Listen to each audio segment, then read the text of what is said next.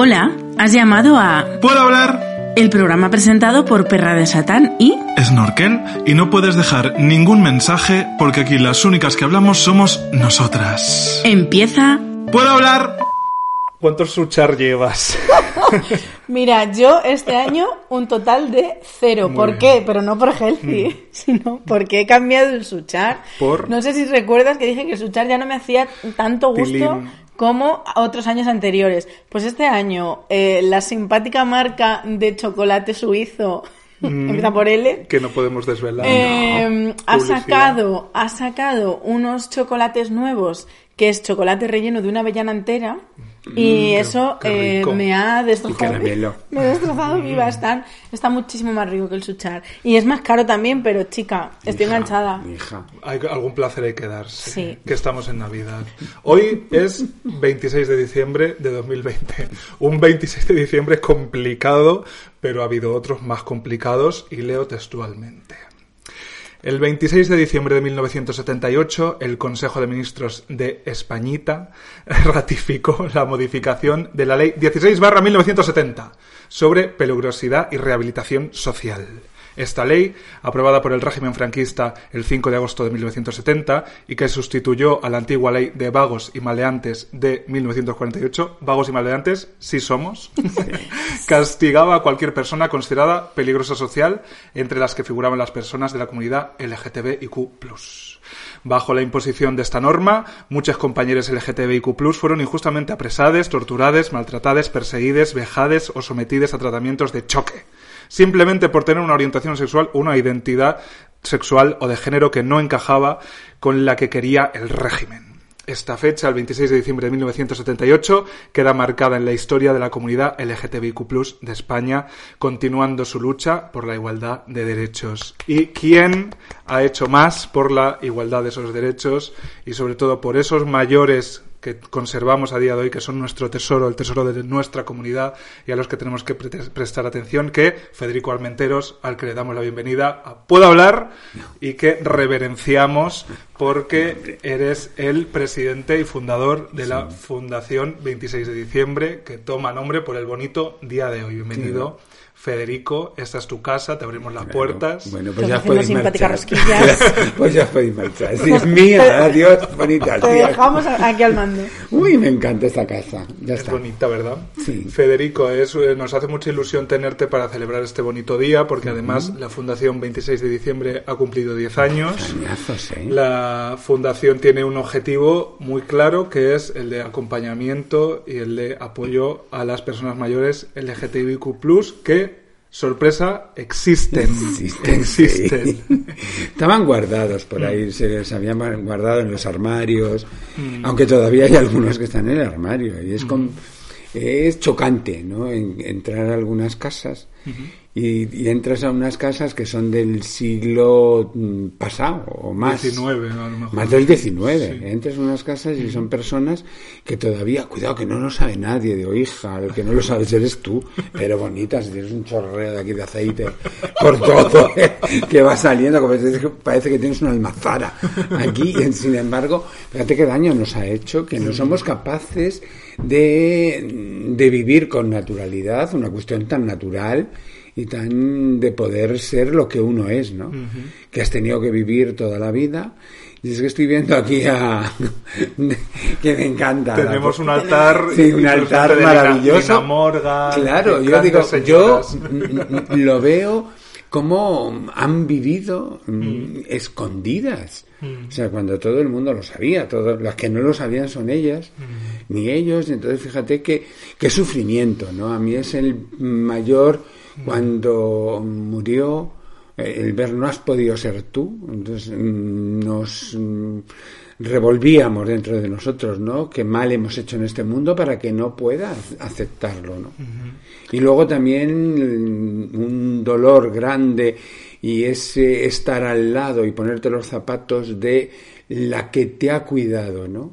La que te ha cuidado, que puso unas flores allí, estaba allí, pero que nadie, la nadie le ha reconocido ni su viudedad, ni ese dolor de una persona que se te va, que has querido y que has cuidado. ¿no?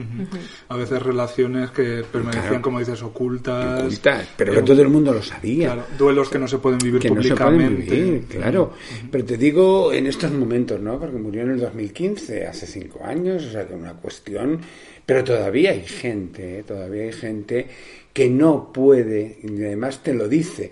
Oye, es que yo no soy como vosotras. Como, Pues tú te lo pierdes. Pues no has podido vivir, ¿no? Ya. Es que yo soy de los normales y los demás que somos.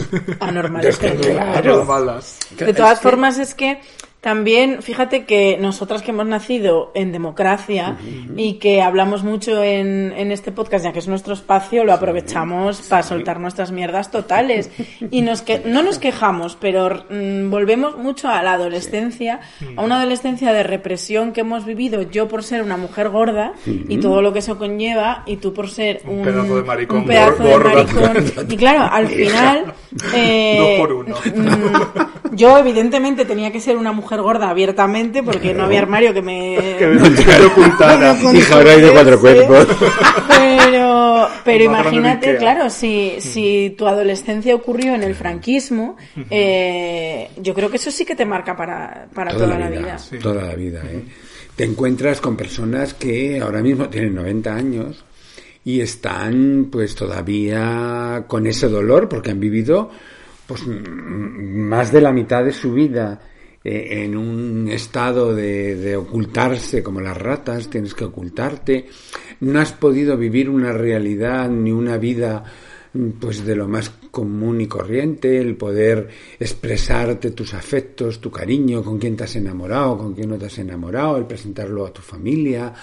Muchos murieron en la pandemia anterior del VIH, donde no se les reconoció ni siquiera ese derecho a, a- a la- a una pensión de viudedad, ¿no? Porque mm, todo eso mm, te ha ido poniendo pozo, pozo, pozo que se, se ocultaron. O sea, mejor no existir, no, no estar. mm, Y entonces, claro, al, al abrir, nosotros al principio con la fundación, lo que yo tenía en mente, porque al principio fue también, mm, pues fue Boti quien, quien generó un poco ese, cuando me dijo, oye, mm, no te dediques a la educación y dedícate a los mayores. Yo que me quedo ahí mirando a esta enana de mierda, que se ha creído, me- no me di cuenta de- del, del edadismo, ¿no? Que tenemos mm, dentro, ¿no? Que creíamos, pues que éramos mm, los gays, porque ya las lesbianas no existen. eh, Es que eso ya, la mujer tampoco existía bonita. Era, es un mundo solamente Tendré que engordar más a ver si por Sí, un poquito ve. para que te vea, porque si no, no se te ve. Voy a hacerme Un alguna simpática rosquilla. Claro, adelante. un mundo, un mundo que claro, te, da- te vas dando cuenta y dices, coño, es que esto no es así. Somos totalmente diversos, diversas, somos mm, distintos, diferentes, pero todo el mundo. Entonces dentro no se nos puede catalogar ni decir que todos somos o todas somos iguales y to todes. No, cada uno somos un mundo. Entonces es, mm, se necesita, ¿no? El, porque somos también necesarios esa diversidad. Si no estamos en una diversidad, pues te vas a encontrar con un mundo muy aburrido. Mm. Yo creo que ha habido siempre una confusión de términos, sobre todo para el hombre cisetero blanco que nos ha dominado vivas, eh, en respecto al término igualdad. Nosotros decimos que queremos ser iguales en derechos, eh, queremos ser iguales legislativamente ante la ley. Queremos que si nuestro compañero de vida fallezca, pues nos queden los mismos derechos que a los demás. Pero eso no significa que reclamemos una igualdad en nuestros modos y formas, figuras, tamaños, colores. Homogeneizarnos no. No.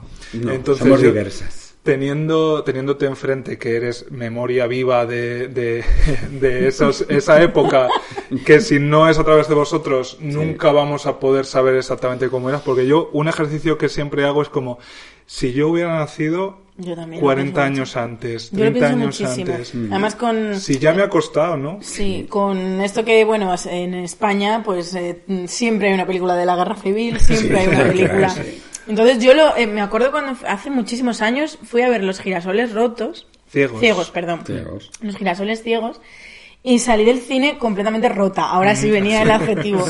Y, y salí del cine completamente rota porque me sentía tan identificada con el protagonista que vivía escondido por ser profesor de literatura y amar a, bueno, pues a Miguel Hernández, a Antonio Machado, que yo lo que me rompió realmente fue pensar, joder, si yo hubiera tenido 20 años en el año 36, igual también o me hubieran matado o me hubieran llevado a un campo de concentración o me hubiera tocado vivir escondida en un cuartucho de mierda solo por ser amante de la literatura. Entonces es, es, es escalofriante, o sea, me alegro tanto de no haber tenido que vivirlo, pero e- efectivamente hay gente viva que sí que vivió eso. Sí, sí, se ha vivido y desde unas maneras muy duras, ¿no? Porque el que tú mismo seas el que te reprimes, porque ya se han encargado esta sociedad de, de que tú mismo, que no tengan que tener un policía, ni que tengas que tener nada, eres tú mismo quien... Lo llevas dentro. Que lo llevas dentro, entonces la manita, ¡ay, la manita! Entonces, la- y intentas ir reprimiéndote, ir mirando, o sea, yo miraba y decía, pues si yo estoy mirando a un tío que me gusta, pero es que tengo que mirar a las tías. Entonces, ese reprimirte a ti mismo, el ver que estás haciendo algo sucio, algo malo, de una cosa tan natural, tan normal, tan... Claro, te han hecho ver mm, una realidad mm, que parece muchas veces Matrix. Estabas en otro mundo, estabas en otra realidad, tenías que esconderte, tenías que, que, que no, y además tú mismo, mm, después de un- algún tipo de relación o de haberte tocado, de haber, mm, era pasarlo mal, mm, decir que he hecho esto y La culpabilidad. la culpabilidad, la iglesia nos ha machacado de tal manera que encima te sentías culpable de una cuestión tan natural como el respirar, o sea que es que he respirado tres veces, ¡Ah! eso es No malísimo. Claro, mm, todo eso en esas personas donde no se nos han acompañado, o sea, porque hay, hay personas que se han quedado en el victimismo, ¿no? Que es mucho el tema que vemos en los mayores, ¿no? De que no han, no se les ha ayudado a que pues ese empoderamiento esa frase tan que pero empoderarte el decir pero tío es que es- eres divino es que lo tuyo ha sido mm, no se han metido en que bueno pues mm, me han machacado pues yo tengo que machacar a los demás o sea encima tienen el doble y viven mal viven de una manera terrorífica de no saben tener los derechos no, no saben que son personas y sujetos y ciudadanas y ciudadan y de de derecho porque el último que hemos visto una persona que a mí me deja el cuerpo mal no una persona con 72 años seropositiva de los de toda la vida, porque además les ha tenido que los hermanos mm, muere la madre y le echan a la calle con 72 años, pero a la puñetera calle, o sea, tú ya Qué duro. mm, le dices, pero tú sabes que el usufructo se puede heredar. Y entonces el usufructo por lo menos te lo tienen que pagar tus hermanos, pero por no meterme en líos. O sea, era mm, ya mm, o personas que no van a los servicios sociales porque no se creen con derechos. Ya. A que tienen, oye, que no, te puedo- no me puedo mover, pero si están los, los servicios de ayuda a domicilio. Puedes mm, pedirlo, mm, puedes. Mm, No. Mm, Entonces te encuentras unas personas que están fuera, al margen, una- al margen de que ellos mismos no se sienten en este mundo, ¿no? Entonces, oye, que, que este mundo se le ha hecho para ti, para mí, para todas. Claro, gente que ha aprendido a no estorbar porque su misma presencia, ¿no? Como tú decías antes, la mano, Sí. ya eras vigilante de cómo la pones, cuánto sube, cuánto se despega del cuerpo. Claro, y la plumofobia que nos han metido de una manera. eh. Además, luego se veía mucho, ¿no? Y a mí también, yo en los primeros momentos cuando estaba en el hot, porque soy. Eh, Yo estaba haciendo estudios, eh, yo no iba hot, para nada, sexo, no, no, no, no, no. Estaba estudiando, yo era una persona. Investigadora. Vamos, investigadora. Antropología. De acción, De campo, trabajo análisis. de campo. trabajo de y, campo. los, y, la, y esto, ¿cómo se llama? También las saunas. Las Claro, saunas, sí, a ver, a ver qué se había, cocina. A ver, que había, ¿Qué porque se tenía que hacer En la sauna se cuece mucho, además. y tiene que hacer mismo. Y además me, me "Co- tú cuando hablas la cagas. Digo, pues si tú te la mientes, te la metes en la boca loca como yo. Efectivamente. O sea, que era mm, ver en esos momentos esa plumofobia dentro del propio colectivo. Pues claro, ¿cómo vas a, mm, a- a ver que, que, que nos, que nos vamos a unir para ver qué sucede, qué, qué podemos ayudarnos, cómo podemos salir de esta y ver que ha habido una historia, ¿no? Porque es que si no, si no ha habido una historia, pues mm, no nos damos cuenta de que mm, pues gente que han matado, gente que han matado, gente que han matado en vida, o sea, porque esa vida que tenían era más de muerto que de otra historia, por lo que acabas de decir, meterte en un estar escondido, que nadie te vea, que nadie sepa, que vivir un mundo Al margen. al margen.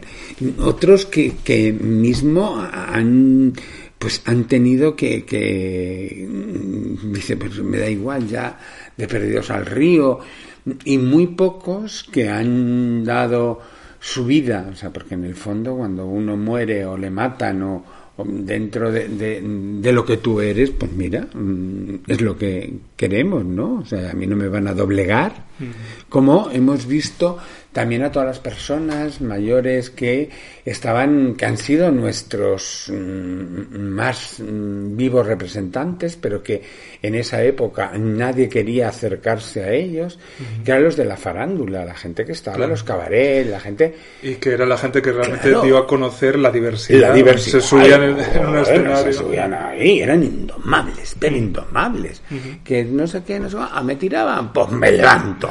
Y no sé qué, pero han tenido que pagar y ahora les encuentras con son personas pues con muchísimos problemas en consumos de, alcohol, han llegado a, un alcohol- ser personas con grandes problemas, porque para aguantar todo eso, Ese ritmo, claro. aguantar todo ese ritmo. Han tenido que, mm, que vacunarse, ¿no? Y en esos momentos, pues claro, si las drogas o las sustancias, pues fueran, pero es que tienen una gran desventaja que, que después eh, se convierten en adicción.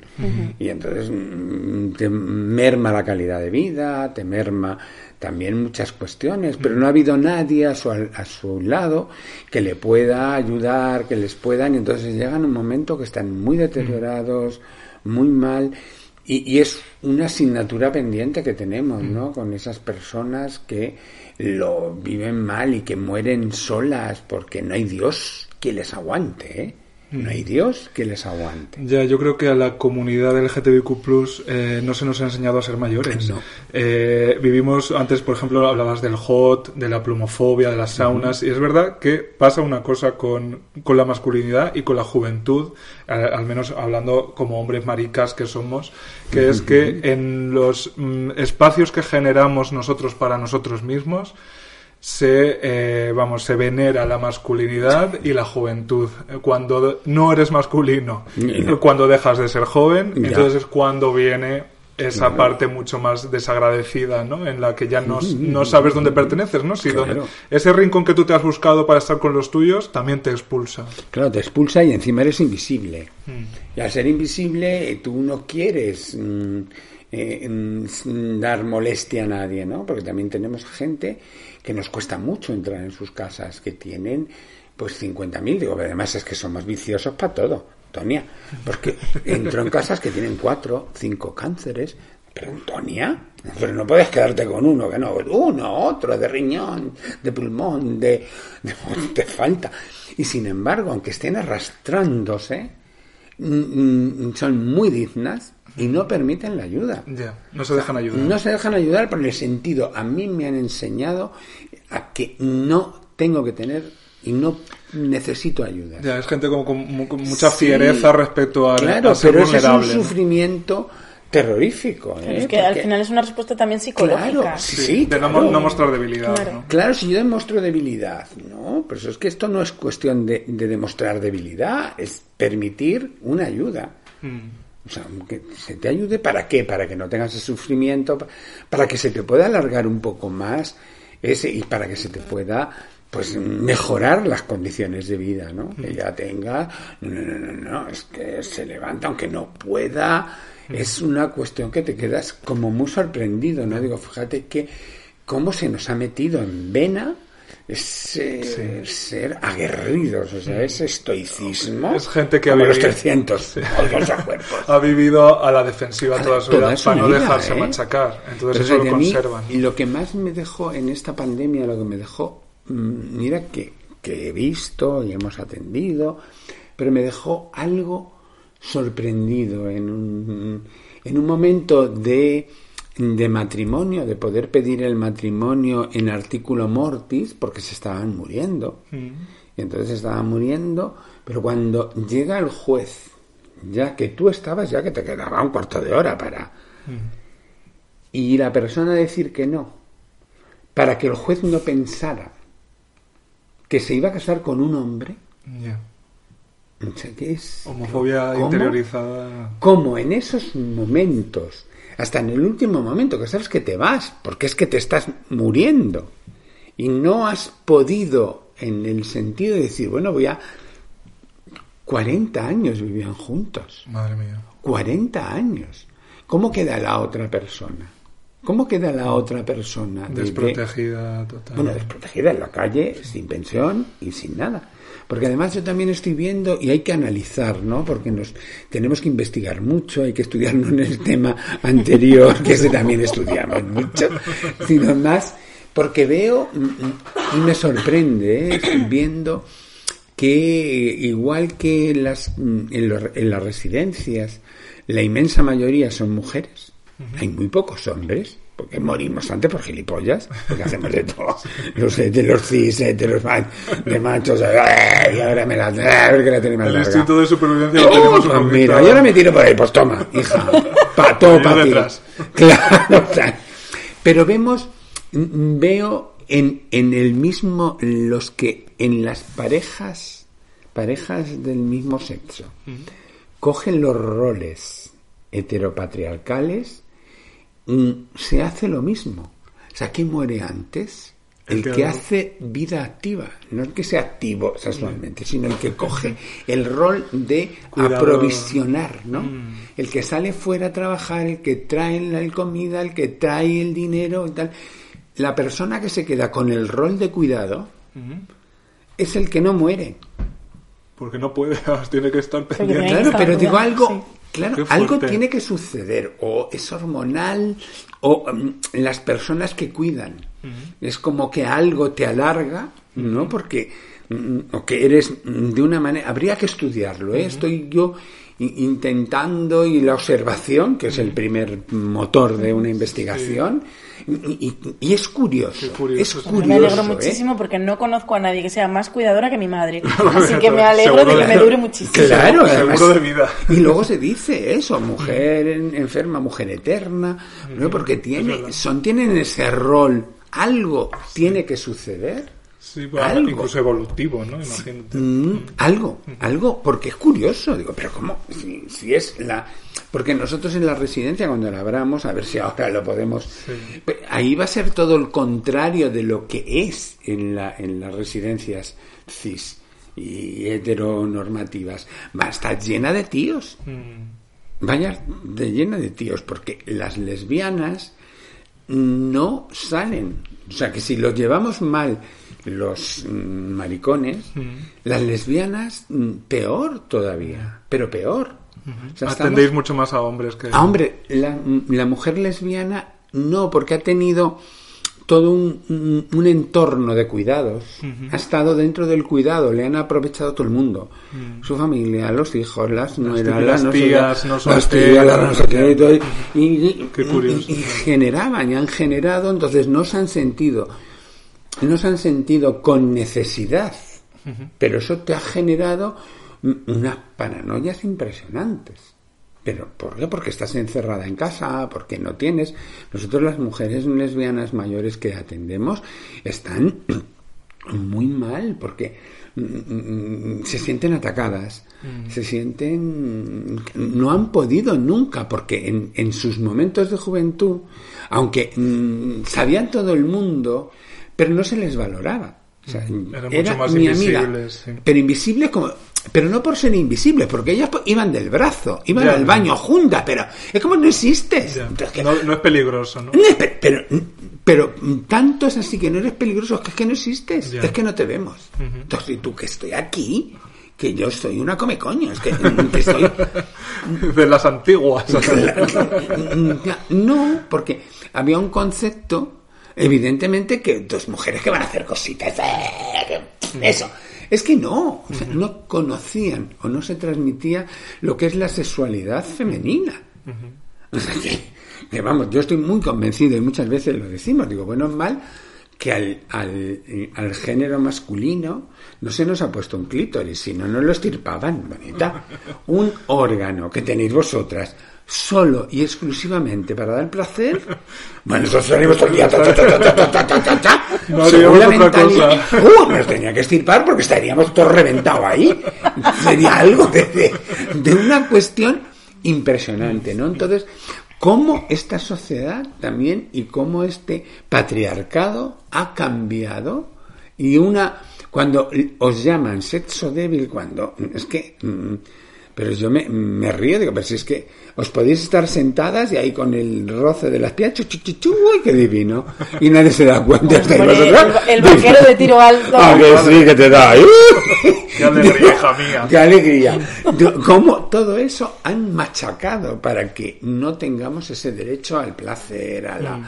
Las Sí, mujeres no, no. sobre todo. claro, Sobre todo. Que lo tienen ahí como más... mm, Claro, y es algo de más, fíjate cómo, cómo les machacaban a la, a- a- lo considero a mi madre, yo estoy convencido que mi madre y la gente que tiene 90 años, que tiene, que ha vivido la posguerra, que ha vivido, mm, que no han tenido en su puñetera vida un orgasmo. De la concepción del placer No, como no, no, un porque, derecho. claro, si te decían que la que tenía placer era puta, Mm. yo no soy puta, yo soy una señora decente, yo, yo hacía las, los labores que me decía esta sociedad, ¿no? Entonces, imaginaros esa- esas generaciones que son educadas en una castración terrorífica, absoluta, donde no te puedes tocar, donde no te puedes mm, nada de nada.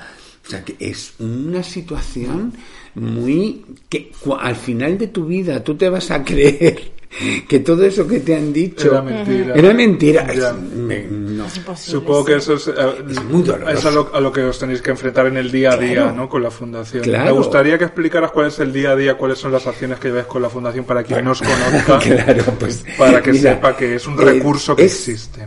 Que es un poco cambiar la vida, ¿no? Mm. El, el que mm, dar esperanza, sobre todo, y buscar mm, e- esa familia elegida, ¿no? Mm. El ver que la familia biológica no te, no te ha servido, pero el concepto de familia en ese sentido es un, un sentido de protección, un sentido de, de acompañamiento, un sentido de estar, ¿no? De que no estás solo, no estás sola. Estamos contigo y te vamos a acompañar. Entonces, pues estamos acompañando, o sea, vamos con, con personas que están en situación.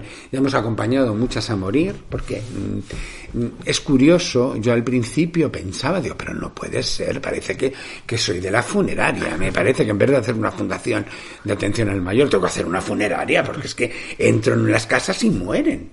O sea, es, y duran muy poco, porque es cuando permiten que ya les ayudes, es como que se relajan. Y es que no duran nada. Entonces, bueno, pues tienes que, porque tienen metástasis, porque tienen cánceres, porque tienen paliativos, porque... Entonces, bueno, pues dignificar a esas personas, el que, en, que por lo menos, aunque sean los 15 últimos días de su vida, sean felices y que alguien les pueda decir lo guapo que son, que mm, qué es lo que mm, desea esta reinona, la reinona hija, no la, no la Leti, tú, Hasta el último momento. Hasta el último momento, ¿qué te apetece comer hoy? ¿Qué te apetece? Y, y acompañarles, ¿no? El Josete, que es el que vamos a poner el nombre a la, a la La residencia. residencia. Él, mm, al final, cuando me dijo que ya estaba, aparte de paliativos, ya estaba con la sedación, porque ya. Y me dijo: Es que ahora no quiero morir. Ahora no quiero morir. Había estado toda su vida porque era, era rico, o sea, tenían dinero y a los ricos no iban a la cárcel, iban al, psiqui- al psiquiátrico, que es mm, también una historia siempre solo, siempre solo, o sea, una persona sola, donde mm, 17 años de su vida ya de mayor, solo, sin que nadie, nadie le diga nada. O sea, es, le daba sus histerias, se ponía sus tanguitas, abría la ventana ¡eh! y gritaba porque el- los vecinos dijeron, estoy vivo, estoy vivo. Pero claro, todo eso te generó, le generó un cáncer de próstata, ya cuando fuimos nosotros a atenderle ya estaba con unas metástasis impresionantes. Entonces, en el último momento, ¿pero qué quieres comer hoy? Venga, ¿qué te apetece? "Ah, ¿Pero puedo elegir? Claro que puedes elegir, bonita, menos una polla, que eso ya es un poco más complicado y, y tendríamos que, pero, tú, pues un helado, unas fresas, un, tan divina. Y el, el ver que, que, que estás con esa persona y me decía, Mira, una cervecita. Claro. Y las que- ¿Cómo me vas a una cervecita? No, antes tomaba vino, pero bueno. Pero ese y el, y el ponerle, me reía mucho con él. Cuando, mm, porque claro, el ponerle el pañal, o sea, cuando mm, tienes que poner un pañal a una persona, ya mm, era mm, pero con ese mm, con ese cariño con ese acercamiento con ese cuando le lavábamos ahí le metíamos mano por todos los lados y decía mira tú no vas a tener una escara bonita no vas a tener una escara hay unos unos mejonjes que le metíamos y unos toqueteos en todo el cuerpo con crema para arriba para abajo donde él claro eso nunca se lo habían hecho nunca. Con ese cariño, con ese respeto sobre todo, ¿no? Y yo me acuerdo que fui y ya para, el- para ponerle el pañal digo, mira, si es una excusa bonita, yo lo que quiero es mm, limpiarte ese culete, porque si ese culete hablara, ¡uh! y me dijo, me queda mirando y dice, yo, es que era mucho más adelante, ¿eh? Digo, "Ah, tú te lo perdiste, no, tú te lo perdiste, bonita.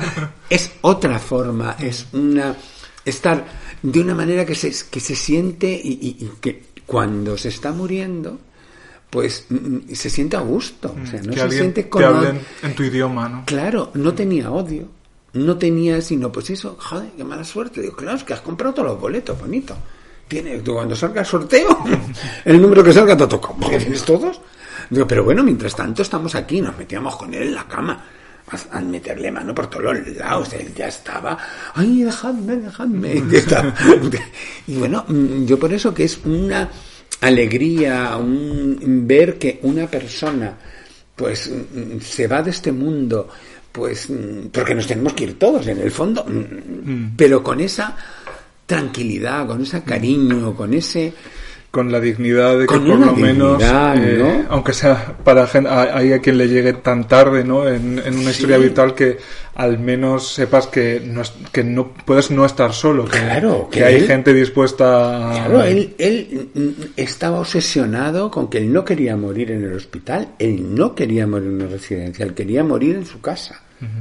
Entonces, claro que vas a morir en tu casa, nos costó mucho, porque eh, los médicos, mm, no, tuvimos que luchar muchísimo, pero mucho, ¿eh? Hasta que nos tocó una, una de paliativos, que por lo menos era más abierta. La señora, vamos a ver, si es que en, en su casa, pero es que está solo, ¿cómo está solo? ¿Y nosotros quién somos? Pero es que, mm, ya sabes, no es familiar. Vamos a ver, ¿cómo que no es un familiar? Es que no, no entiendo.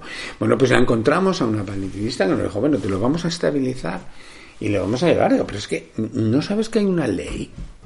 O sea, la ley que te dicen que tú tienes el derecho a, a- a recibirlo, a no recibirlo. Y además el paliativo lo tienes en casa. Mándanos los médicos allí, a casa. Pero él quiere morir con sus cosas, con su, sus recuerdos, su vida, su... Entonces, bueno, nos costó un montón, pero al final mm, se pudo hacer, ¿no? Entonces también somos garantes de, de que se cumplan los deseos de las personas, ¿no? De que mm, el importante en este mundo eres tú. O sea, a ver, tú dime cómo quieres que te cuide, porque yo por mucho que sepa, o por mucho que tengo la experiencia, por mucho que tengo, pero no soy tú. O sea, a ver, dime cómo quieres que te cuide. Es gente además que probablemente no está ni acostumbrada a expresar sus propios Seguro. deseos. Si ya solo el hecho de ser hombre, yo que lo he visto en mi familia, los hombres viejos de mi familia, pudor. solo por el hecho de ser hombres, ya son enfermos Complicados. complicados. Si encima de ser hombre eres una persona reprimida, que no has tenido, no has expresado un afecto, no has, pues entiendo que puede también. ser Claro, eso es muy duro. ¿eh? Ayer fuimos a otro, a uno que ese que me han echado su- de su casa con 72 años y le han metido en un piso. Mm, Él antes tenía bañera, no tenía bañera, tenía plato y ahora tiene bañera y no se puede no puede subir Ya. porque mm, y entonces claro mm, hemos tenido que ir a mm, ayudarle a lavar. Entonces, él, claro, ¿cómo le dices a una persona que se ha lavado solo, que es autónomo, que, mm, hombre, tiene sus dificultades en las rodillas, no puede... Pero bueno, pues con su ritmo, pues se lava y, y esas historias. Es decir, es que mm, vas a necesitar ayuda ahora para esto, porque esto parece una olimpiada. Y entonces, bueno, mm, claro, para ti es una olimpiada. Entonces digo, bueno, pero no te preocupes, que si solamente es el como mm, te vamos a ayudar para que entres en la bañera, luego se te pone la silla y luego tú te lavas o tú. No, pero, digo, yo llegaría un momento que a lo mejor hasta me dejaba hijo. Así por lo menos alguien te toca. Digo, que sea por la Una alegría para nuestros Claro, cuerpos, cuerpo. Entonces se reía. Bueno, somos esas personas que, que vamos y que mm, cambiamos a, a la persona que tenga. También mm, somos Fundación Tutelar. Nos tuvimos, que nos toca bailar con todo lo más feo que de la sociedad. Para nosotros es lindísimo, ¿no? Esas personas que están en la calle, que no tienen a nadie, que están con deterioros cognitivos, que están con Alzheimer, porque nos lo dijo el presidente de, me lo dijo el presidente de la Fundación de Alzheimer. Dice, oye, vosotros los LGTB no, no tenéis deterioros cognitivos. Digo, ¿dónde hay que firmar? Bonita. Digo, vamos, porque somos tan igual. Digo, lo que pasa es que hay una, una, una gran diferencia. Claro, los héteros o los que viven en pareja, pues cuando a uno se le va el cebollo, El otro se entera. el otro se entera y se lo lleva el neurólogo o se empieza ya a A tratar a de tener- alguna manera. Digo, pero mm, los que mm, los LGTB que están solos, pues nadie empieza, porque esto es un proceso, no es que zas, ya, uy, ya estoy con demencia. No, vas perdiendo, mm, va todo progresivamente. En el barrio o en tu casa o en tu ba- o en tu eso, tú ya eras loca. De joven, pues ahora de mayor eres más loca. Nadie se da cuenta No de se que percibe como un no problema. se percibe que empiezas a, a tener a, a hacer a, síndrome de Diógenes, que empiezas a traer cosas, que se te olvida, que dejas la puerta abierta, que la luz, que hasta la quemas la casa, ¿no? Y terminas, muchos terminan en la calle. Es gente que está en la calle, que son maricones, son lesbianas, que están en la calle porque no saben ni cuál es su casa, ni cuál es Qué duro. es muy duro. Entonces, bueno, pues eso, con esa los vamos atendiendo. Y entonces, bueno, pues intentamos, mientras no tenemos nosotros la residencia, pues las estamos mm, metiendo en residencia. Nos ha costado mucho, porque cuesta, ¿eh? Cuesta. Lo que pasa es que, bueno, al ser de deterioro cognitivo, pues bueno, como todas están ahí para Murcia y para el otro y para acá, pues no se dan mucha cuenta de que son personas de no y sin embargo pues ahora tenemos a una que vamos a ir les vamos a coger tenemos como cuatro ya en residencias que luego las tenemos y vamos a ir ahora a ver si con todas estas nuevas normativas para sacarlas sacarlas que darnos una vuelta con ellos. En algunos llevarlo a casa algunos voluntarios lo podemos llevar a casa.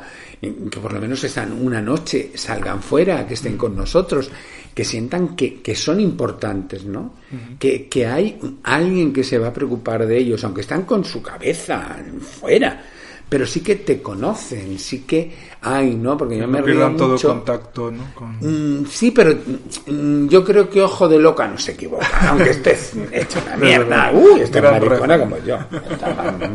Nos reconocemos. Nos reconocemos. A mí me sorprende mucho por eso, porque yo le- me, me río con Viola, nuestra queridísima, la primera que hemos tutelado, que tiene 66 años y yo tengo 62. Y le digo, tía, a ver, ¿qué hemos hecho? Si soy tu padre y, y soy más joven que tú, ¿qué hemos hecho? Explícamelo. A ver, ¿cómo es Los maricones son capaces de cualquier cosa. bueno, para que veas. y nos reímos mucho. Luego ella sigue con lo suyo. Ella mm, vive su mundo y vive su historia. Pero sí que sabe, sí que sabe que, que estamos allí. Mm, Luego te da mucho las gracias, Mm. te quiere, o sea, porque en el fondo es, y nos ha costado horrores. Mm, Ese, ese, estaba en la calle, Mm. tirada, la escupía todo el mundo, la pegaba todo Dios. Además era una persona que estaba en, es muy conocida porque estaba en la, en la, allí en, en- es una mujer muy alta. Sí, con unos zapatos súper grandes. Sí, 50. La, de, sí. La- la niña, es mi Sí. niña, esa es mi Sí. niña.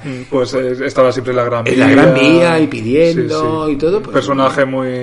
muy Sí, pues, sí, muy pues trabajando con ella y tal. Ahora en parte nuestra. Y yo el otro día que fui a verla, ahora tengo que a ver si me dejan sacarla para comprarle braguitas, porque digo, hija, me dicen, hay que comprar. Yo, pero tendrás que elegirlas tú. Y ella, no.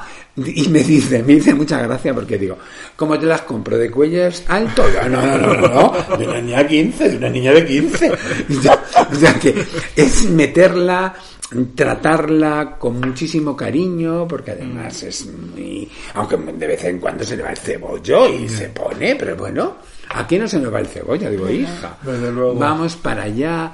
O sea, se está haciendo toda una labor de, de muy pequeñita en comparación con todo, pero que es muy intensa y muy... Los voluntarios, tenemos un grupo de voluntarios que hacen una labor también ingente, eh, de, de llamar. ¿Qué hay que hacer para ser voluntario? Si acaso alguien, claro, alguien le... Tiene que llamar a la fundación porque es que el ser voluntario eh, eh, mm, por la ley también, o sea, tienes que estar formado. No es, a mí me gusta. Mm, Es que No es tan fácil. No es tan ¿Y ¿Qué fácil. formación se requiere para Te- ser un te for- se te forma, se te forma en, en contacto, porque claro, te vas a encontrar con gente que, que, que te va a descolocar. O sea, el- nosotros hemos formado en la muerte, o sea, porque acompañamiento en la muerte, pues te puede destrozar. por muy humanos te, que seamos, te puede destrozar porque hay afectos, porque hay cariños, porque mm, lo ves y se te va, porque es que se va y nos vamos. Entonces, hay que formarles también en, en el cuidado, porque los voluntarios no pueden ni hacer la comida, ni lavarle, ni limpiarles, porque esos son ayuda a domicilio. Es una- y los profesionales de ayuda a domicilio están formados para poder manejar Es gente que se dedica a eso. Claro, y tenemos contratados, tenemos 16 personas contratadas en la fundación, cuatro son cuidadores que están en el cuidado y van y, y cuidan y, y cuando hay que lavar saben perfectamente para no hacer daño ni hacerse daño. O sea, Sí. que todo...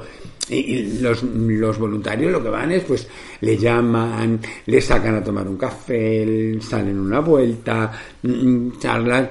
eh, Y, y algunos ya estamos haciendo como, mm, porque hay que prepararnos para la, la residencia, porque en la residencia no van a tener familiares. Entonces, van, alguien, algún voluntario que sea su familiar.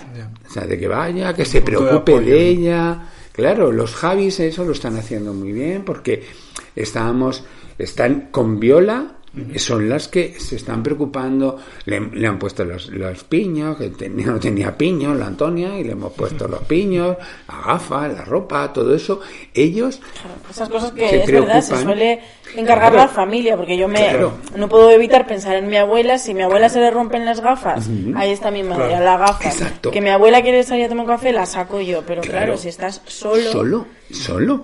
Entonces, nosotros eh, eh, tenemos el programa este de, de, de acompaña a un mayor, no es de apadrina, ¿no? Porque el apadrinar parece eso tan... Muy paternalista. Ay, de- ay, no, no, no, mira, preocúpate de ella. O sea, como una parte tuya.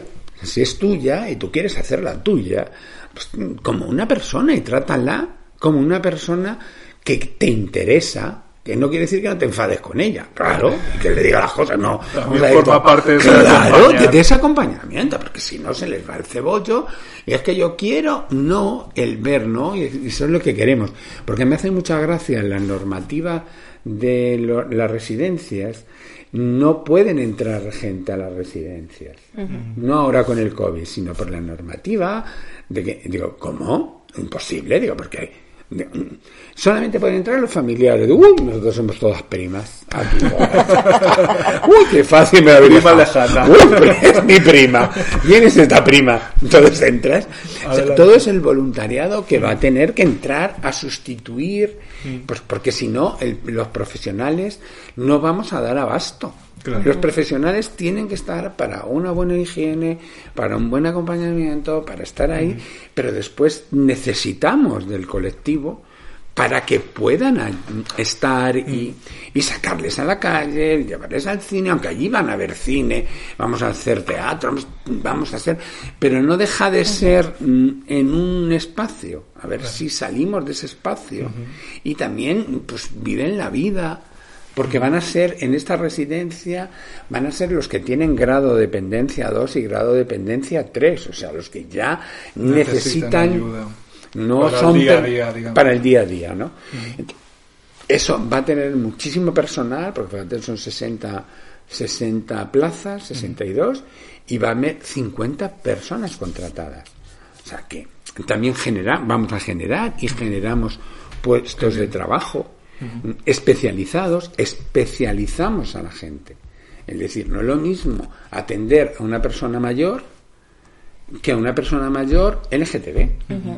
¿Por qué? Porque te- somos diferentes. La somos- experiencia vital cambia completamente. Claro, un cambia el decir ese, el que te voy a meter mano bonita, venga, déjate, ábrete de patas, hija, que te vamos a poner aquí el. Pues con esa alegría, con ese.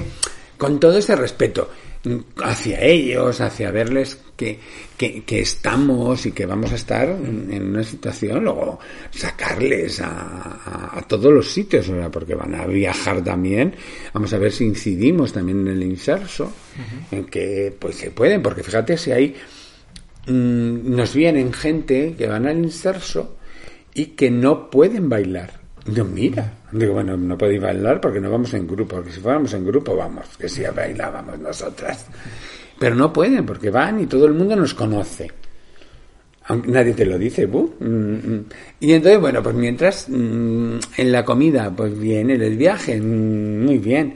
Pero en el momento de la cena, ya cuando todo el mundo se va a ir allí para ver las miradas que te... O sea, todo el mundo... Viene la represión ahí otra vez. Entonces te quedas así como, mm, a ver si te atreves a, a salir a bailar. Fíjate, como cuando éramos adolescentes. Es que es la vuelta a ¿Ah, sí? eso. a Es que no es la vuelta, es que a lo mejor son personas que mentalmente te Que quedaste estancada ya. ahí, te Sí. quedaste en el miedo que te da la en la adolescencia. Claro. Cuando empieza a salir tu verdadero tú, eh, te quedaste ahí y, Claro. y te quedas con los mismos miedos y te quedas con las...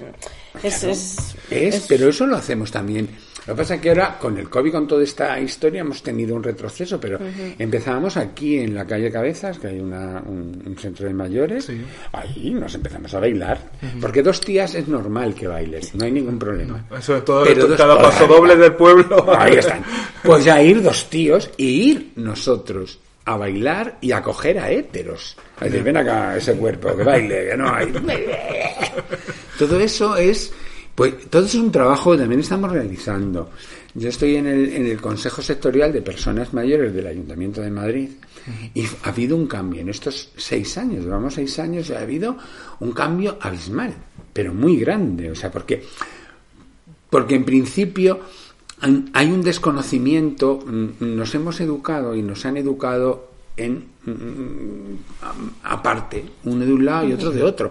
Aunque sí que ha habido una homofobia que nos ha impregnado a A todos, todas. pero ahí, entonces yo llegué allí y yo me presentaba, yo soy Federico, soy presidente de la fundación y soy maricón. Bueno, si vieran la cara que ponían los héteros ahí, un mayor, y me acuerdo al señor Antonio con un, ba- un ba- un- Bastón. con el bastón, que digo, me- si me aparto me da un palo. Claro, y un día me llama, tenía 82 años, ¿eh? y me dice, ¿tomamos un café? Claro, vamos a tomar un café. Digo, mira, ese cuerpo. Y él ya. Dice, mira, voy a hablarte con sinceridad. Digo, hombre, para eso estamos. ¿Puedo? Digo, claro. Y me dice, la primera vez que dices que eres maricón, dice, me de darte un bastonazo por hacer. Digo, mira, yo sí te entiendo. Digo, pues como si ahora yo te digo que soy un asesino en serie. Digo, todo el mundo dice, no se van a reír, evidentemente. Digo, pero como para ti te han dicho que el ser maricón era una cosa mala, malo. una cosa, dice, pero me has ayudado mucho. Digo, ¿Cómo que te ha ayudado mucho? Dice, sí, porque como te vi que eras una persona alegre, que eras una persona... mm, Digo, claro, es que mm, mm, solamente me diferencia que mm, mi afecto, mi amor, mi, mi deseos con el mismo sexo, nada más. Todo lo demás. Entonces sí, pero me ayudó mucho porque vino mi nieto y yo, ¿cómo? Vino mi nieto y me dijo, abuelo, soy gay. Digo, a ver la diferencia de tu y tu nieto. Tu nieto es gay porque desde ese momento, digo, pero a mí siempre me habéis llamado maricón. Entonces yo soy maricón de toda la vida. Y entonces sí, dice, pero me alegré. Dice, porque ¿qué abuelo quiere que su hijo, que su nieto sea triste? Digo, fíjate qué concepto tenían de nosotros. Claro, que lo tenían asociado como que claro, lo peor. una cosa llevaba a la otra sin duda. Ah, sin duda, entonces dice, pero me, me alegré tanto. Y además, digo, si eso no te tiene que preocupar tanto, digo, porque el que se va a acostar con su novio va a ser tu nieto, no tú, que tú no estás en edad, bonito. Entonces, pues a hacer de otra manera.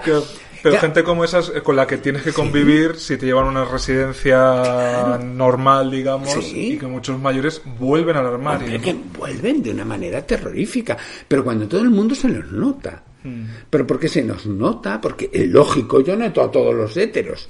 Tú eres hétero. además, de... Triste. Es que son de una manera... De, porque es que no hay forma. Es que si no... De, tú eres muy diverso. Algunos que les veo que son muy así, tú eres muy diverso, o eres muy abierto.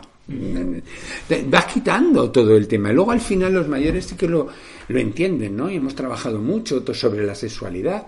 Y luego te lo entienden tanto los tíos como las tías, ¿eh? Porque si ves a las tías, yo las veo, digo, es que soy más andróginas no sois como mi abuela. Mi abuela tenía el moño de toda la vida y a ver quién le cortaba el pelo. Y vosotros todavía vais con el pelo cortito porque es más cómodo, porque... ¿Para qué? Por de señora mayor. Por de señora mayor ahora, pero no de antes. Con todo eso. Y ahora con pantalones, con tal... Digo, ¿parecéis tíos? ¿Parecéis lesbianos ras? Y en ese sentido dice, pero he llegado a este momento, es que me da igual. Digo, ¿ves cómo llega un momento? Bajan las barreras. Bajan las barreras, digo, pero es, verdad, si yo, yo me encuentro divinamente con, con, con las mujeres hablamos de nuestras cosas, nos sentimos. Me, falta acostarme. Digo, hija, pues eso es empezar. No pasa nada, ¿verdad? Nunca es tarde. Claro, digo, pero si es el afecto, si es el cariño. digo, el roce hace el cariño, bonita. Mm. además, en ese sentido. Y los tíos, lo mismo. Lo que pasa es que los tíos tienen más miedo, ¿no? Luego ya pasan, cuando pasan esa barrera. De, de, de, que en mi culo no cabe ni el bigote una gamba, digo, hijo, pues tienes ahí todas las terminaciones nerviosas que te vienen de un gusto, hijo. Digo, pero si no es eso, digo, son los afectos, es el abrazo, es el, el, el estar. Es que desaparece la masculinidad. La masculinidad desaparece. esa, es la, esa, es la, presión, pero hasta para tocarte un poquito. Claro, digo, pero si es, si ahora, no, madre mía, cuando vas teniendo eh, el, el, sexo que tienes más grande es la piel. Claro, el órgano más grande. El órgano más, grande es la piel y te puedes tocar en todos los sitios y te va y vas a sentir más, ¿no? Entonces, el reeducarnos en lo que nos habían metido en ser Claro, el que tienes que ser el hombre, teníamos que tener siempre empalmado, siempre mm. éramos los que dábamos el placer, los que, nos han metido un peso tan grande. Además, solo, solo la chorra, lo demás no se usa, ya, ni, te pueden tocar, ni, Claro, digo, pero eso es un agujero, pues se lo metes, ya está. Para eso está. digo, pero, y, y permitirte, pues ese Mm, besarte, chuparte, abrazarte, soplarte, hablar, mm, ya mm, no te das ni cuenta de, de, de, la penetración, que la penetración es algo pues, accesorio, no es obligatorio. que no es obligatorio, porque además puedes correrte sin estar erecto. O sea, sin estar erecto por mucho por el tema de las próstatas. Digo, es que tenemos de todo. Es que tenemos de todo. Entonces, bueno, muchas piezas para jugar con Claro, digo, puedes jugar mm. muchísimas cosas. Además, duras más tiempo, te... te eh, pues claro, todo eso sorprende, ¿no? Porque a mí también en una vez que estaba la primera vez que fuimos a unas jornadas de mayores y llego y me viene uno y me dice, oh, pues parece buen chaval. Y me le quedo mirando, digo, porque como parezco buen chaval. ¿Te no me has metido mano? Y yo le dije, mira, bonito, no como mierda, ¿eh? Claro. Ahí lo llevas. Claro, entonces yo le dije, digo, mira, luego al final digo, he sido muy vasto, pero es que tú también no te has, no te has parado, ¿eh? Pero tú yo estoy... ¿Tú te crees que eres...? Claro, ten- tienen el concepto y se les ha metido el concepto que como somos mujeres y a las mujeres les gustan todo, digo, pues mira, a las mujeres ni les gustan todo, ni a los hombres les gustan todas, ni a nosotros nos gustan todos. Nos gusta que nos gusta, y punto. Y tú, si no estás dentro de mi. Pues ni me preocupo. ni me preocupa de mirarte. O sea, que- pero como otras, ¿no? Ya, los, Entonces, pre- los prejuicios han funcionado Mucho. siempre a tantos niveles. Claro, pero nunca habíamos dialogado de esto, ¿no? Porque, mm, pues eso, yo muchas veces mm, voy una vez en el metro, el otro día en el metro, un tiparraco, pero de esos desordenado, metiendo mano a una chica, la chica se, se, se- y voy yo y le digo, mira, tú no estás nada mal, porque la chica, no, no metas mano, ¿quién te está metiendo mano? Digo, oye, si quieres, métemela a mí porque estás muy bueno. Bueno, el chaval... ¡oh! Y se abrió la. Claro, digo, pero, mm, mm, hay que también mm, darle eh, a estos mm, el cambio, ¿no? De, este, mm, de esta masculinidad que es agresiva, que no, que también es una masculinidad, Violenta. claro, afectiva, con cariño, con respeto, con mm, todo eso es lo que tenemos que estar enseñando. ¿no? Sí, además eh, yo creo que la vejez es eh, una oportunidad para deshacerse de eso, ¿no? Les pasa incluso a los hombres cis hetero, vamos, que cuando dejan de ser estrictamente hombres, ¿no? Como con esa presión de ser fértiles, de ser sexuales, Sí, de- ulver masculinos, es como pues Sí. abre la puerta al afecto, al cuidado, a... Claro. y luego la no convivencia o no, no convivencia de manera visible con personas LGTB también hace, pues eso, que te conocen y de repente te- se sorprenden porque no les estás metiendo mano. Claro. O sea, y sí, sí, se queda así, pero tío, ¿tú te crees que, te- que ese cuerpo? No eres mi, mi, mi objeto, Tania, que no. Lo único por eso que estamos, nosotros ahora vamos a abrir una, bueno, vamos a coger, vamos a una, una en Zaragoza, una residencia en Zaragoza, que es también de deterioro cognitivo, que la vamos a mm, vamos a coger nosotros ya en funcionamiento y vamos a hacer otro proyecto y un programa de inclusión, ¿no? Porque claro, no podemos entrar allí que está llena y decir a las Sí, viejas y a los viejos, venga, eh, Hasta luego. te comes coño, sí, si no en la calle. quedas. A ver, hay que hacer la prueba, a ver, venga. La PCR. A ver, esta es bonita, abre la boca.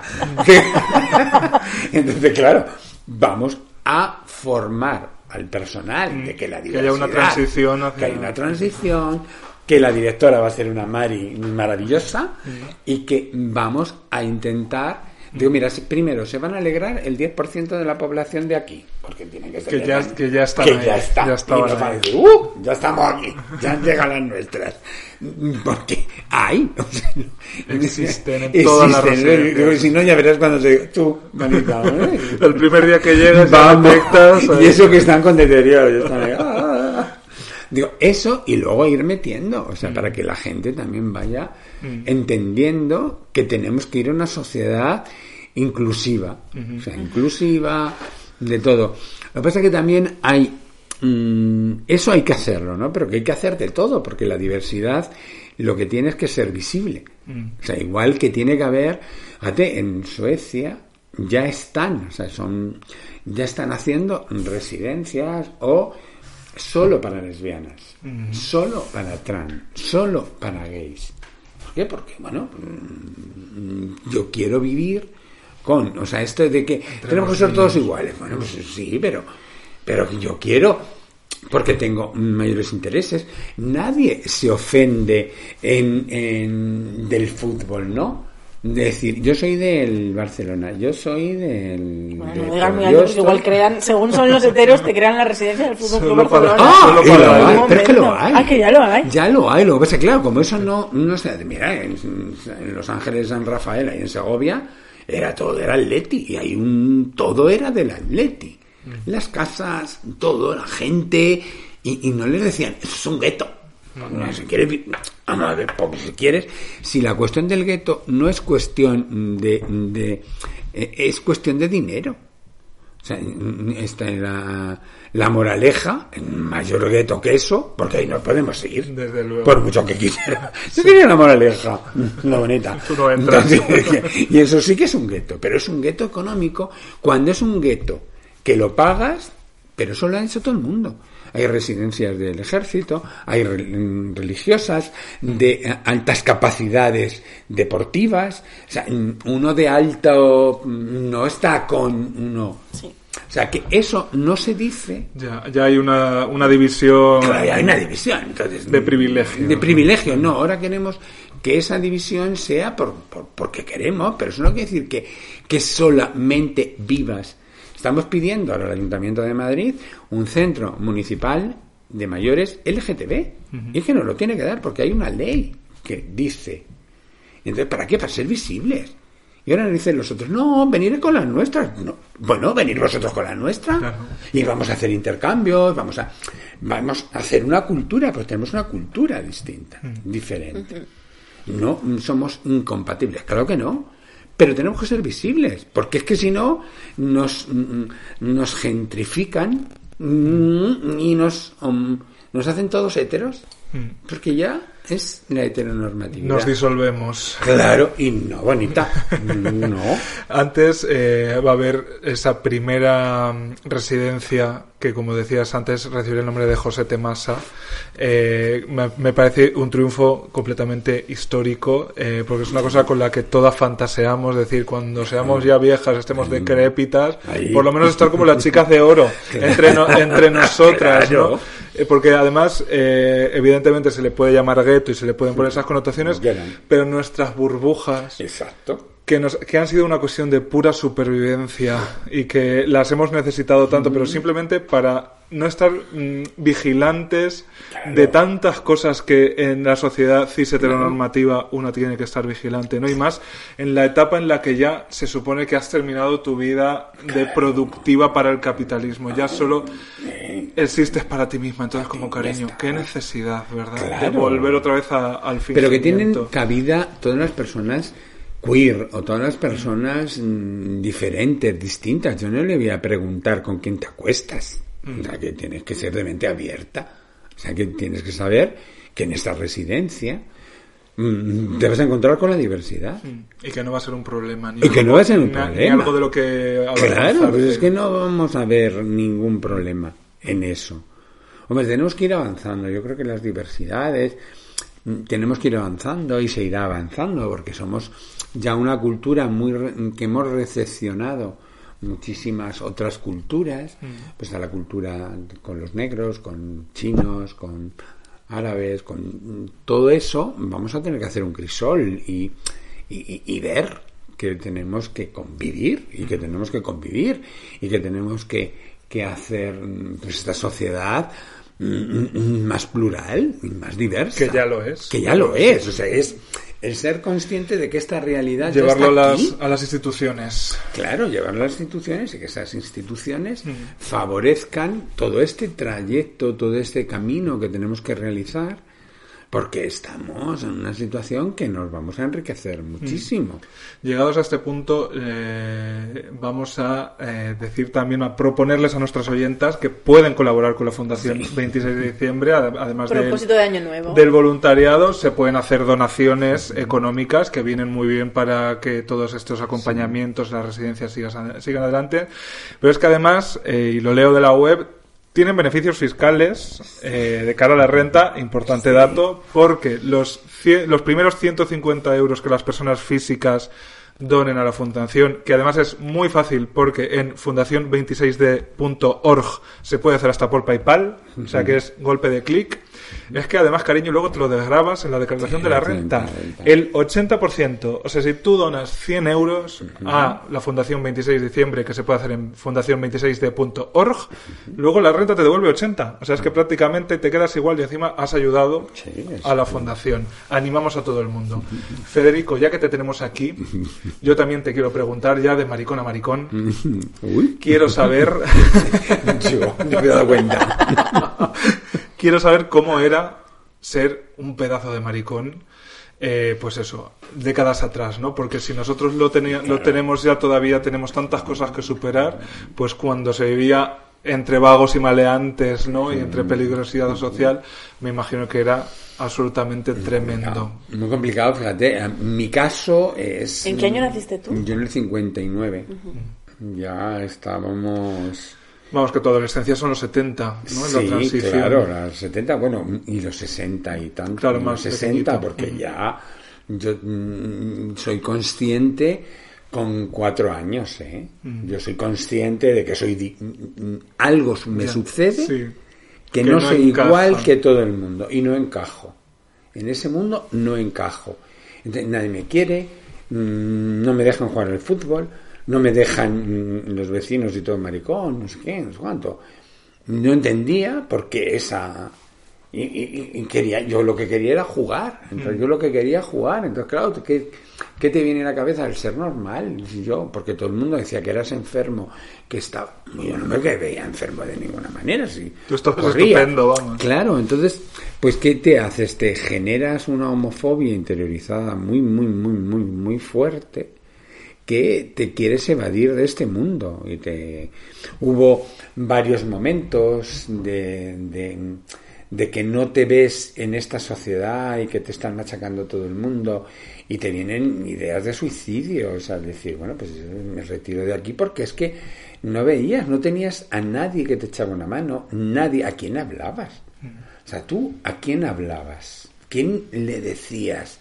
Que, mm, pues lo mismo, digo, mm, yo mm, las mm, veces que decía, pues yo tengo que ser una mujer, porque si me gustan los hombres, Ya, la confusión es Claro, tremenda. y no era trans, no, era, mm, no había nadie que te acompañara, pero claro, si a mí me gustan los hombres es que, entonces luego también te haces misógeno, grande, porque claro, tú ves a la persona que te gusta y viene una loba para ti, esa tía, y se lo lleva, ¿qué tiene esa tía que no tenga yo?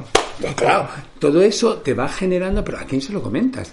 Al, al decirle y te dicen, no, bonita, es que no es una loba, es que él es hetero, y ella también, tú sí. Palabras que a lo mejor en ese momento ni, ni conocía. Claro, ¿no? no, pero lo mismo que ahora, te puedes enamorar de una persona, ¿no? Y te dicen tus compañeros, ¡ay, bonita! No, porque se ya tiene no sé quién. ¡Oh!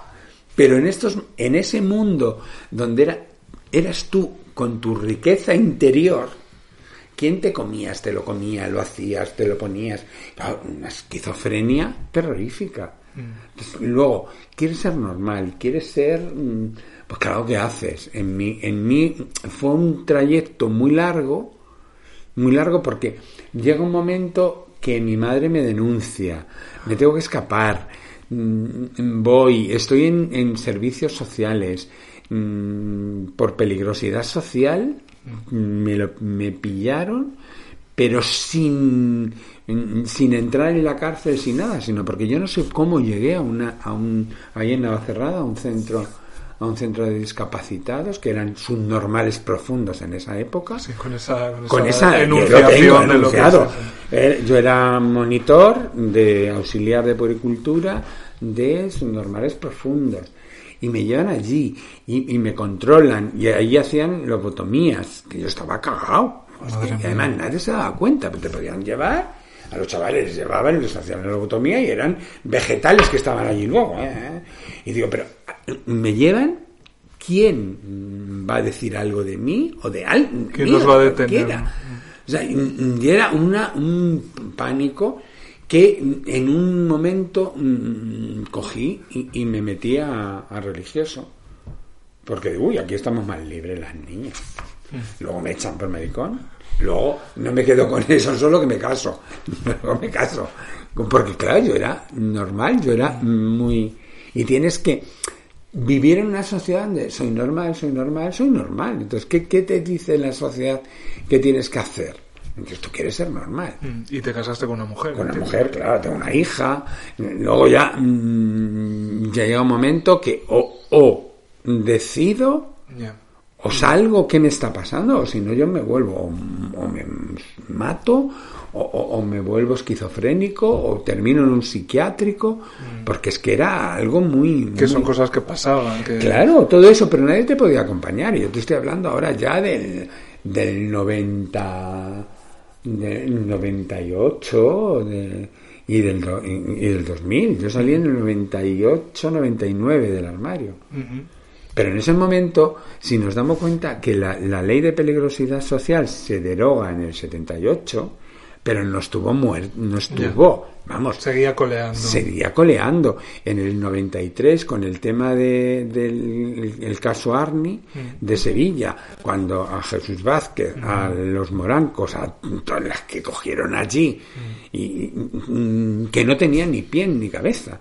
Luego, en el 96, la Banikov, cuando, por ser mujer, Sí. lesbiana, Sí. era asesina. Sí, sí. Y además toda, toda España todo- estuvo de acuerdo. Claro, pero por, por lesbiana. Sí, sí. Es que era una asesina, porque era lesbiana. No cabía duda. No, vamos. Y encima nadie- salía a correr por las mañanas, que eso Claro. era como madre mía. Claro, imagínate todo eso en el 96.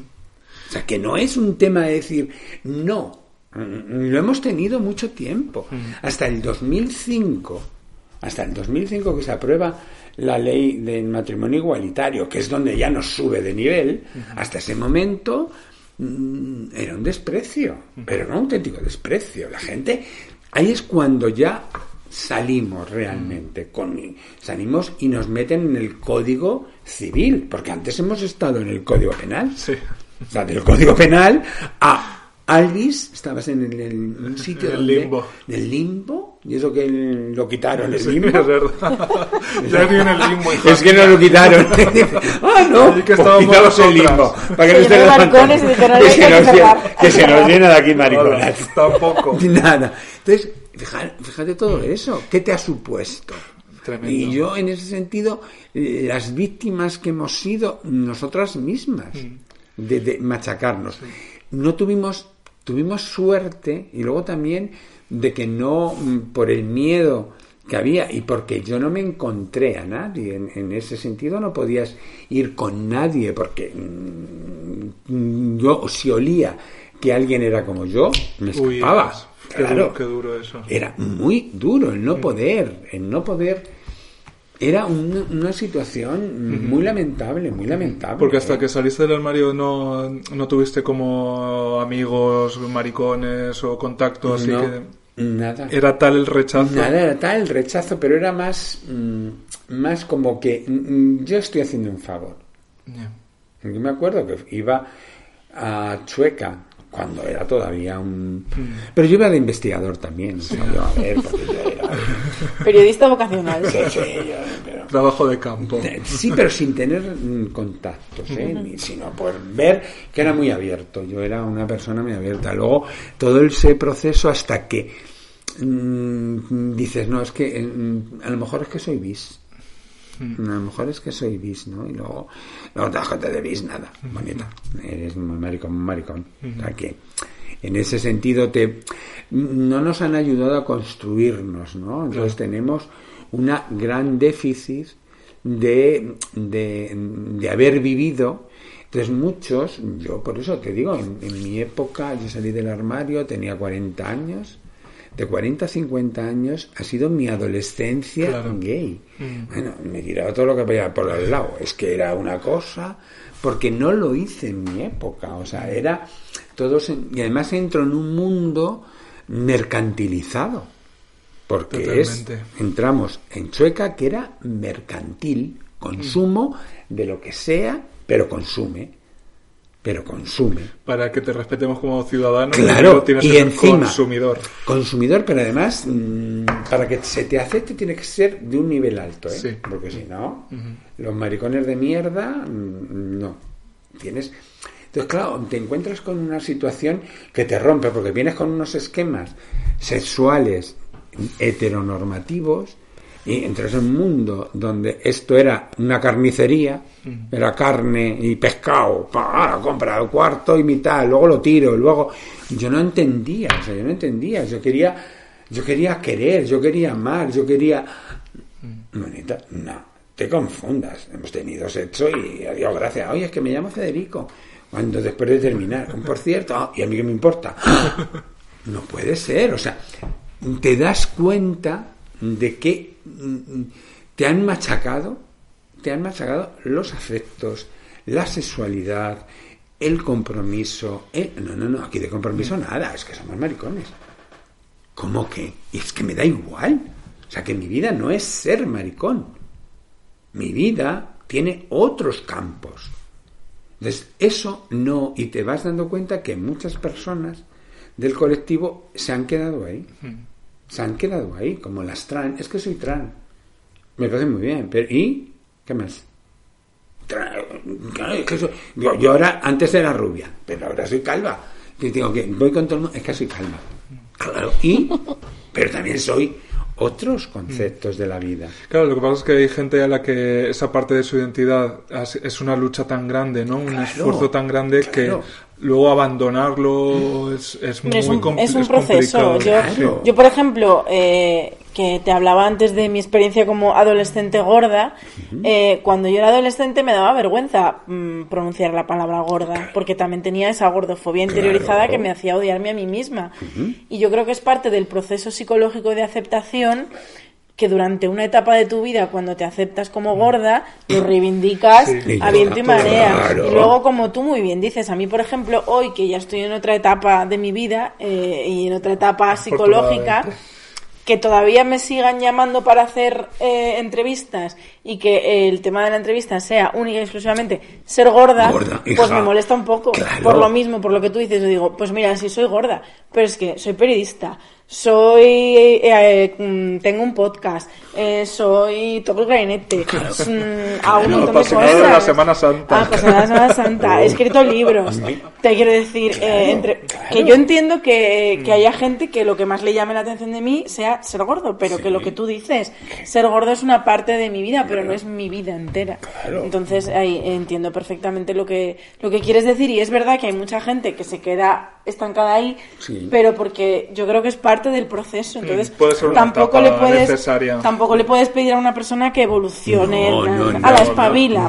pues si ahora mismo necesitas reivindicarte como trans o necesitas reivindicarte como maricón, Hombre. Pues bienvenida. necesitas tu tiempo, cariño. Claro, pero lo que pasa es que necesitamos dentro del colectivo también espacios de debate, de, de encuentro, de pues que no lo hacemos. O sea, Sí. el, el único que hay que es chueca es diversión. Entonces, ah, soy maricón, ah, divertido. Tío, que sí, pero también tengo pre- preocupaciones.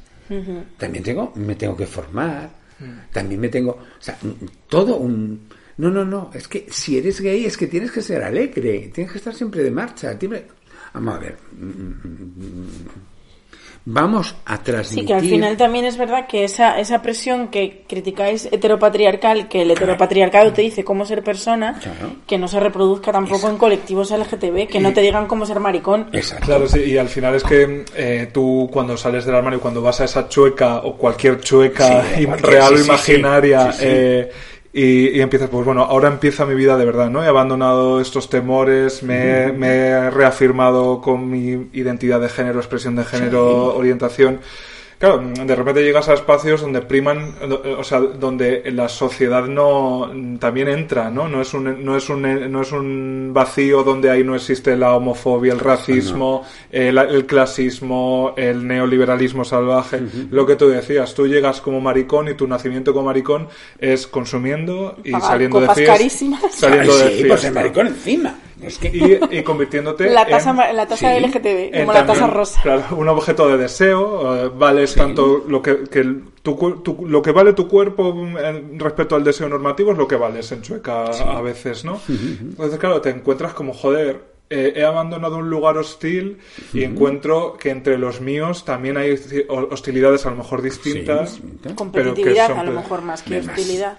Es que la masculinidad también sigue operando. Ay, la- El patriarcado sigue operando, Las el clasismo sigue Las operando. endorfinas, hija. Ay, cómo huelen. ay. Huele ahí a... Ay, Aquí huele. Ay, mira, de veras, te divinas.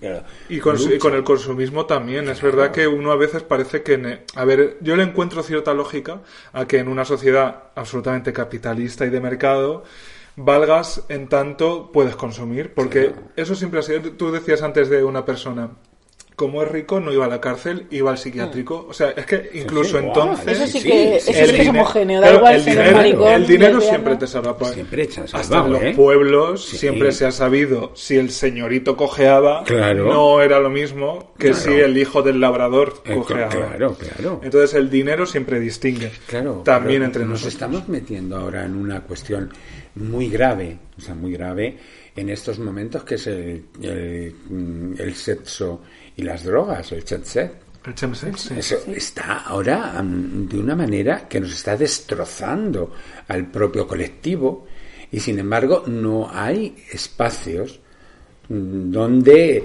porque además eso sí que mm, y además nos está enganchando a muchísima gente mayor hay muchísima gente mayor que la estamos ahora tratando en la fundación pues claro porque como hay mm, como tienes dinero o llevas las drogas y entonces ya mm, te acepta todo el mundo. Entras en el circuito. entras en el circuito, pero mm, ves que te va deteriorando porque las, las sustancias te generan adicción. O sea, no es, yo no estoy en contra de, de la sexualidad, ni del sexo, ni de, la libertad de la cada uno y libertad la de cada uno, pero cuando ya Sí, pero los pasas de uso. Sí. uso a abuso y pasas a, a- ya a fase de dependencia, no te queda nada. O sea, ya no te queda nada como, como persona, ¿no? Como persona. Es que incluso eh, lo que yo creo que una de las una de las patas de por qué el chemsex o chemsex, que es como se pronuncia en inglés, vale, sí. que somos aquí muy bilingües. yo, soy- yo voy en francés. Francés, iniciación. impor- Importante el francés. El también. francés iniciación y griego. Eh, Lo que pasa es que eh, son eh, te permite estirar esa vida de precisamente sujeto sexual, sujeto pues que puede participar de los espacios de la noche, que es cuando muchos maricones se ven expulsados Sí. de lo de lo que cre- creen que es su valor como, como maricón, que es Sexo. sexual y de diversión y lo que tú has aprendido que es ser maricón, que es salir por ahí, consumir, Sí, sí, consumir. divertirte, consumir en todos los aspectos. Sí, sí, sí. Entonces, claro, el chemsex lo que hace es que alargas eso o te da el atajo de las sustancias, de que tú puedes tener a lo mejor, pues yo que sé, cincuenta y tantos y funcionas tres días seguidos porque te lo está dando, ¿sabes? Eh, sí, sí. Entonces, me parece peligroso por eso. Mucho. Y yo creo que reconfirma esas presiones de las que tenemos que ser capaces de liberarnos en un momento dado, ¿no? El de no pasa nada si tu sexualidad no es eh, absoluta, si no es tu prioridad, ¿no? Es lo que tú decías. Chueca, yo creo que hay espacios, ¿no? Eh, yo, por ejemplo, Bercana siempre lo reivindico, que es el corazón de Chueca. claro. Y tú vas ahí a eh, consumir, pero literatura, relatos, o sea que. Chueca también puede ser eso, ¿no? Sí, y lo, y lo es. Y lo mismo, mm, normalmente lo vemos, ¿no? Como chueca, cómo se construye. Los maricones, ¿qué hacen? Bares, discotecas, sexo, cuartos oscuros. Las lesbianas, ¿qué hacen? Librerías. La librería. Mm. Entonces, es muy curioso. Es curioso cómo, por ser mm, mm, machos, porque no hay otra historia, es cómo tenemos un concepto de vida que no es otro concepto, que cuando es... Nosotros también en la Fundación hemos abierto el, el tema de... mm, Hay un club de, le- de lectura lésbica. Están las mujeres haciendo ese trabajo de leer, de, com- de comentar. Eso no existe en el, en el mundo, en el mundo masculino gay.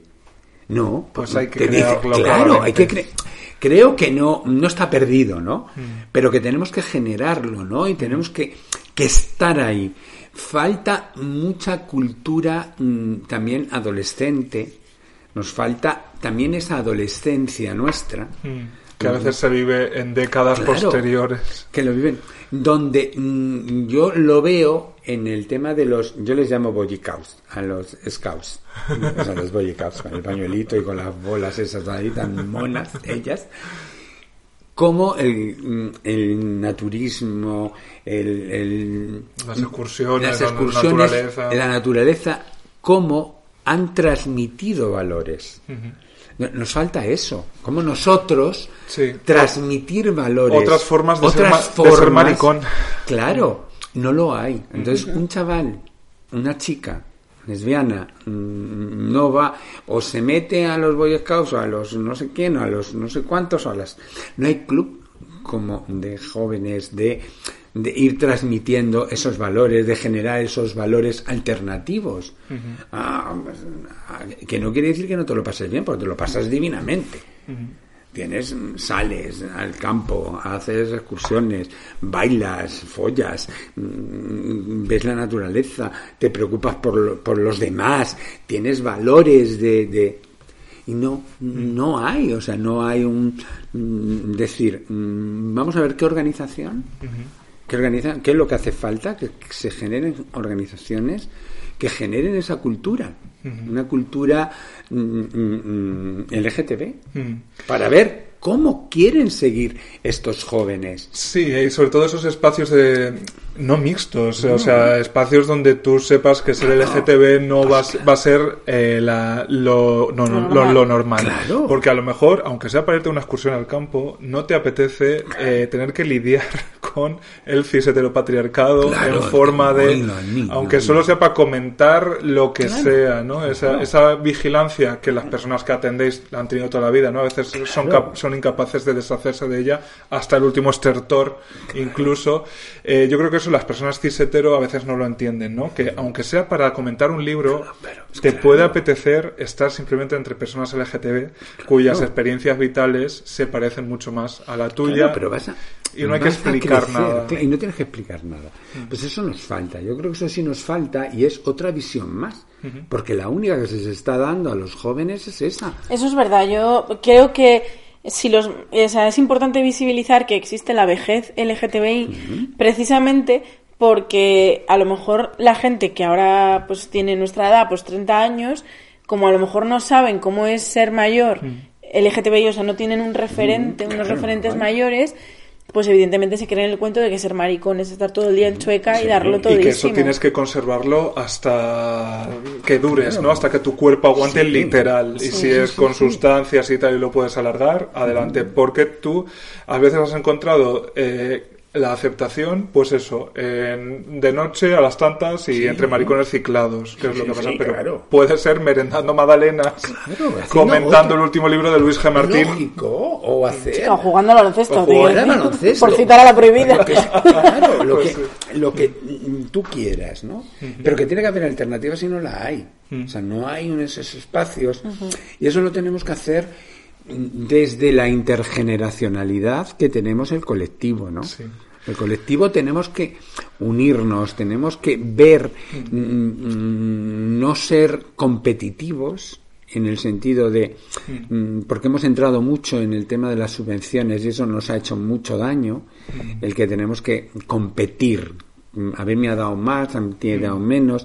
Vamos a hacer algo realmente que se necesite en el colectivo y, y es esa participación activa del propio colectivo, no que haya organizaciones que digan "En lo que os hace falta, no, mira, no, lo que hay que implicar lo mismo que en la fundación estamos intentando y nuestro trabajo ha sido empoderar al mayor para que el mayor diga cómo hay que cuidarle o cómo quiere que se le cuide Mm, pues lo mismo, generar todos esos recursos de que nos llevan siglos, claro, la iglesia tiene siglos de adelanto, donde Milenios, tienen, donde tienen esas casas, esas iglesias, esos sitios, esas No pagan el IBI. no pagan el IBI, no pagan. Bueno, pero digo, eso tienen, o sea, lo mismo que aquí tenemos Mm. Hay que hacer- construir esa... Claro, ahora ya hemos pasado, yo creo que hemos superado ya todo Eh, el tema reivindicativo, que no es que hay que dormirse, sino hay que estar ahí, mm, latentes, Vigilantes, vigilantes, los ver- derechos En cuanto te descuides. Claro, cuando ya. Se consiguen, pero, se pueden perder también. Claro, pero ser visibles genera recursos. Eso. Ahora es cuestión de generar recursos, porque no hay una radio, aunque hay radios LGTB, porque las hay, pero unos espacios mm, mucho más participativos donde pues cada se genere eso, que es un, eh, esto es un espacio buenísimo de democracia, de participación, de búsqueda, de interesarte por los demás, por salir un poco de ese endogamia yo y yo y yo y nada más que yo. Es que está todo el mundo. Sí. Entonces, generar todos estos, todas estas historias, el que haya gente, pues, oye, que son LGTB y además mm, periodistas, que hay muchos, pues, joder, vamos a hacer una, alguna historia importante, ya desde las nuevas tecnologías, que ya no era como antes que había que hacer un periódico. El fanzine. El fanzine, ala, y, a la fotocopia. ala, y corriendo para arriba Sí, abajo. yo creo que, hombre, en ese sentido, creo que cada vez hay más conciencia de esto, ¿no? Eh, yo traigo incluso algunas recomendaciones porque eh, creo que ya ha pasado el tiempo suficiente de visibilidad como para entender que efectivamente llegó el momento de la reivindicación, llegó el momento de la reivindicación legislativa eh, del matrimonio igualitario, de la ley trans que esperamos que salga adelante estatal. Eh, llega un momento en el que tú ya eres, tienes derechos adquiridos, adquiridos. legales, pero hay que construir eh, historia, hay, historia, eh, nuestra historia, ¿no? Que no se borre primero de la educación, pues que se hable de la condición LGTB, de esas personas que ya forman parte de los textos, ¿no? De los libros de texto, y luego que construir una memoria histórica LGTBI eh, que la tenemos, y en ese sentido mis recomendaciones son radiofónicas, audiovisuales y de lectura. Y de lectura. Elige Ex- sí. Si te gusta radiofónica. Sí. Si te gusta radiofónica, nuestra eh, siamesa La Canelli tiene un episodio junto a Carlos Barea que se llama Eres tan travesti, que literalmente repasa la historia del transformismo, del travestismo en España, rica historia, que nos ha dado personajes absolutamente maravillosos y que está muy bien conocerlos. Audiovisual está la serie de televisión española Nosotros Somos, que son una serie de documentales que precisamente abordan pues, los diferen- las diferentes dimensiones de la existencia LGTBI. Y el libro último de nuestra invitada Valeria Vegas, que se llama Libérate, que ya lo cantaba el Titi, y que es todo un diccionario de esa memoria y de esta cultura LGTBI que eh, ahora ya creo que empieza a impregnar, empieza a ser importante para nosotros, pero yo creo que Federico es un buen ejemplo de que esa memoria está en los libros, cada vez más, está en la radio, está en la tele, pero es que está en las personas, está en la gente que todavía está con nosotros y que nos puede enseñar cómo era esa existencia, a veces tan tremenda. Entonces, gracias Federico por eh, abrirnos este... Son 10.000 nada más. ¡Qué barata te vendes! Mucho. Euros o pesetas, porque Eso. te debo... Bueno. Si fueran euros ya no eres tan barata, cariño. Ya, claro. Con IVA o sin IVA. Bueno, bueno. La Fundación 26 de diciembre yo creo que aparte de una labor encomiable, eh, creo que puede ser pionera y a mí, ya, mm, como mm, sujeto marica, no sabes la tranquilidad que me da que exista una residencia al menos que ojalá cuando yo llegue, si llego, espero llegar, sean muchas Vas más. a tener varias, sí. Claro, y que, eh, joder, por lo menos eh, en un momento en el que ya te puedes permitir ser sin tener que producir, sin tener que trabajar, joder, no volver a los armarios, no volver a la represión, poder estar rodeado de gente a la que no hay que explicarle nada, ¿no? con la que puedes ser tú misma Claro. de una vez y por todas a veces. Así que yo, a nivel personal, te doy las gracias, Federico, a ti y a la Fundación, y eh, creo que todas las oyentas. Eh, estarán de acuerdo conmigo. Sí. Recordamos que la Fundación 26 de diciembre se le puede hacer un donativo de manera súper fácil en la web que es fundación26d.org y que además, cariño, te desgrabas vivas. Es que eh, más, vamos, sale más caro no donar. Así que con este bonito deseo navideño, este 26 de diciembre, gracias Federico y gracias a todos los que forman contigo la Fundación 26 de diciembre que nos da esperanza en una vejez digna y con mucha pluma, cariño. Ahí, ahí. Gracias. Venga. Gracias a vosotros.